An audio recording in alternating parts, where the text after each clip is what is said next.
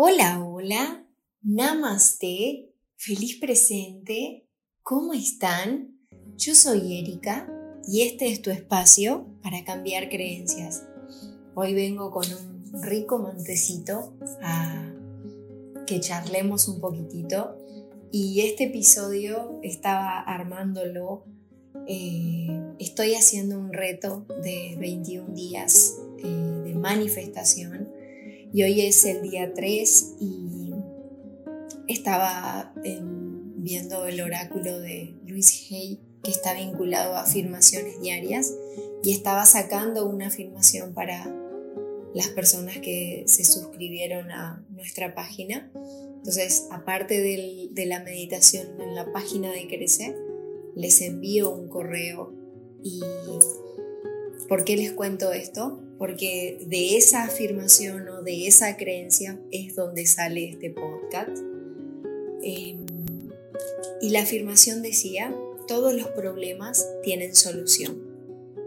Todos creamos hábitos y problemas para satisfacer una necesidad.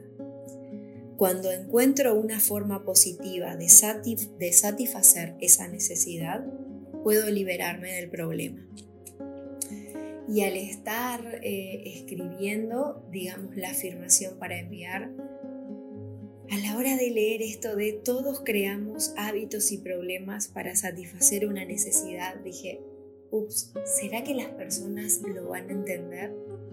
Pero después me dije, ¿será que yo lo estoy entendiendo?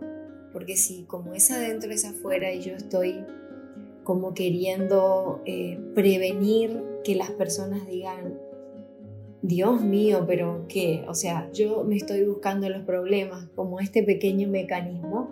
Entonces me fui hacia adentro y me puse a querer realmente sentir si era mío o si realmente era algo que yo estaba pensando en el otro. Entonces me puse a ver qué clase de problemas quizás yo esté buscando o cuál es la gratificación porque hablar de la gratificación de una enfermedad quizás para mí es más, es como más fácil, porque sí pude entender en mi vida todas las gratificaciones que tuvo la enfermedad. Eh, quizás el hecho de, hacer que las personas se vayan antes de eh, que me sienta abandonada. Pero acá era como que esto de los problemas quizás tocaba una, una tecla nueva y a este podcast le quiero llamar eh, Dulce Condena, porque me hizo acordar muchísimo a esa canción famosísima. La verdad que no sé si es, digamos, la autora Fabiana Cantilo, pero la conocí a través de ella.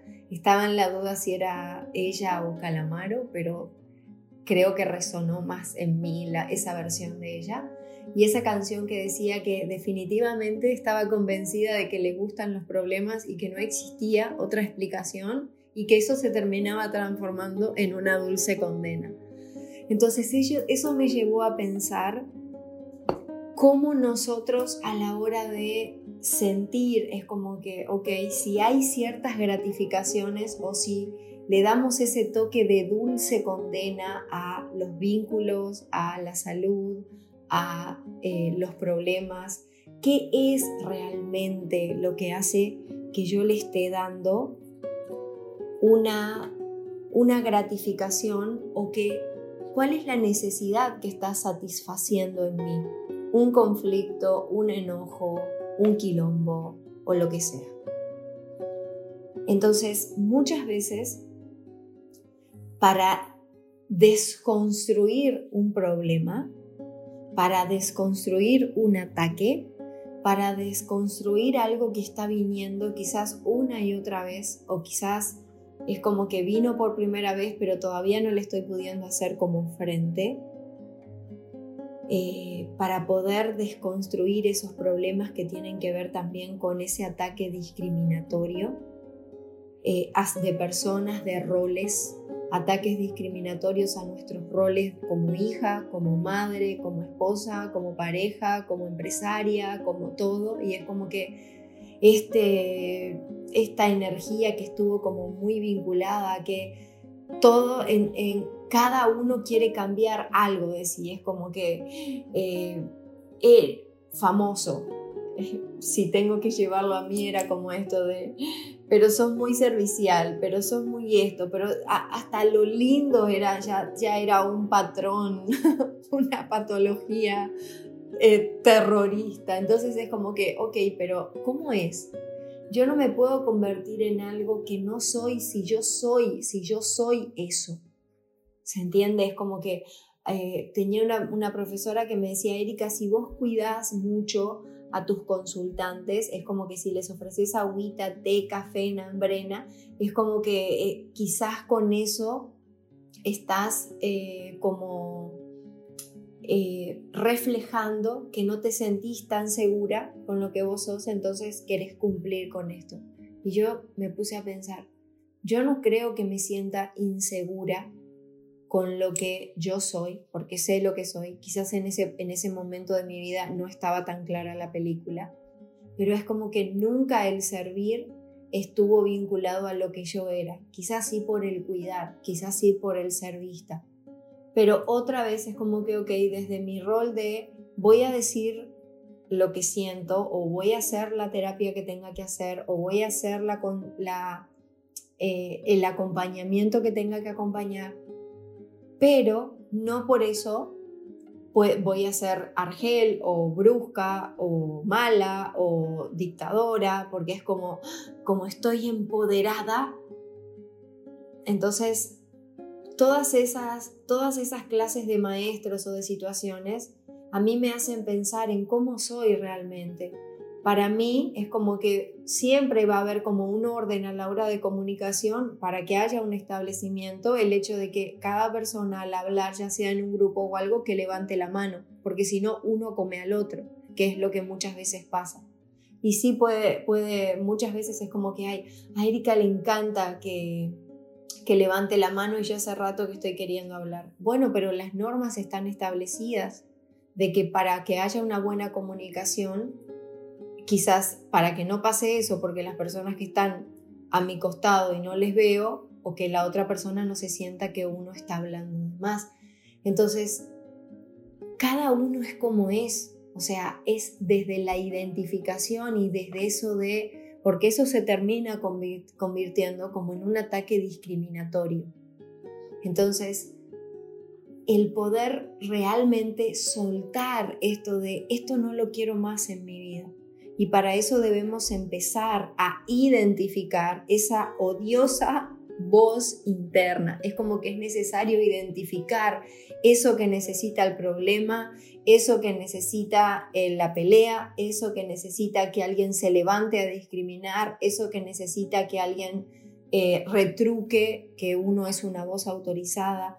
Todo eso que está afuera empieza cuando no despedimos la odiosa voz interna que nos critica, la odiosa voz interna que nos destruye, la odiosa voz interna que nos ningunea, que nos descalifica, aquello que hace hincapié en supuestos defectos físicos, intelectuales, emocionales, vinculares o lo que sea.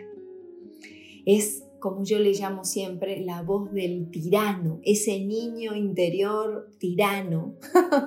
Hay una parte del himno en Uruguay que dice tiranos temblad, o sea, es como que, los, que los tiranos van a temblar, es como que se, se va a destruir todo eso.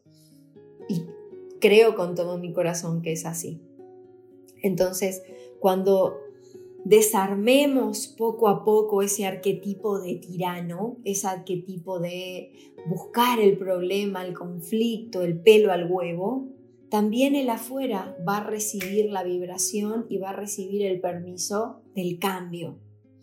Nos vamos a sensibilizar más y vamos a poder alzar la voz en contra de todo eso que nos oprime, o que nos lleva a silenciar o que nos quiere tapar o que nos quiere muchas veces tirar tierra encima.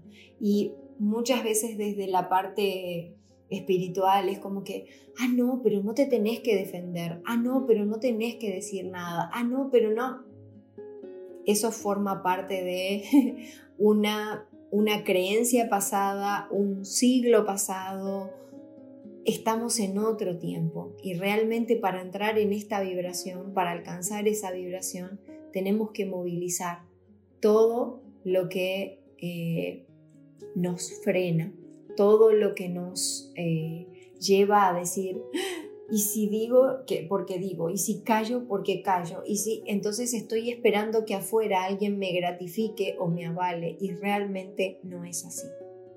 Son tiempos de cambio que exigen medidas de cambio interno, de fuertes compromisos que sean reales.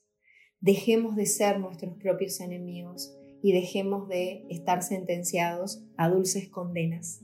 Les envío un abrazote gigante de luz, de paz y de armonía. Déjame recordarte, por favor, antes de irme, que tenés que ser tu mejor aliada, que tenés que ser tu mejor amiga, tu mejor amigo y que tenés que ser tu mejor recurso. Más amor, por favor. Bye bye. Nos hablamos mañanita.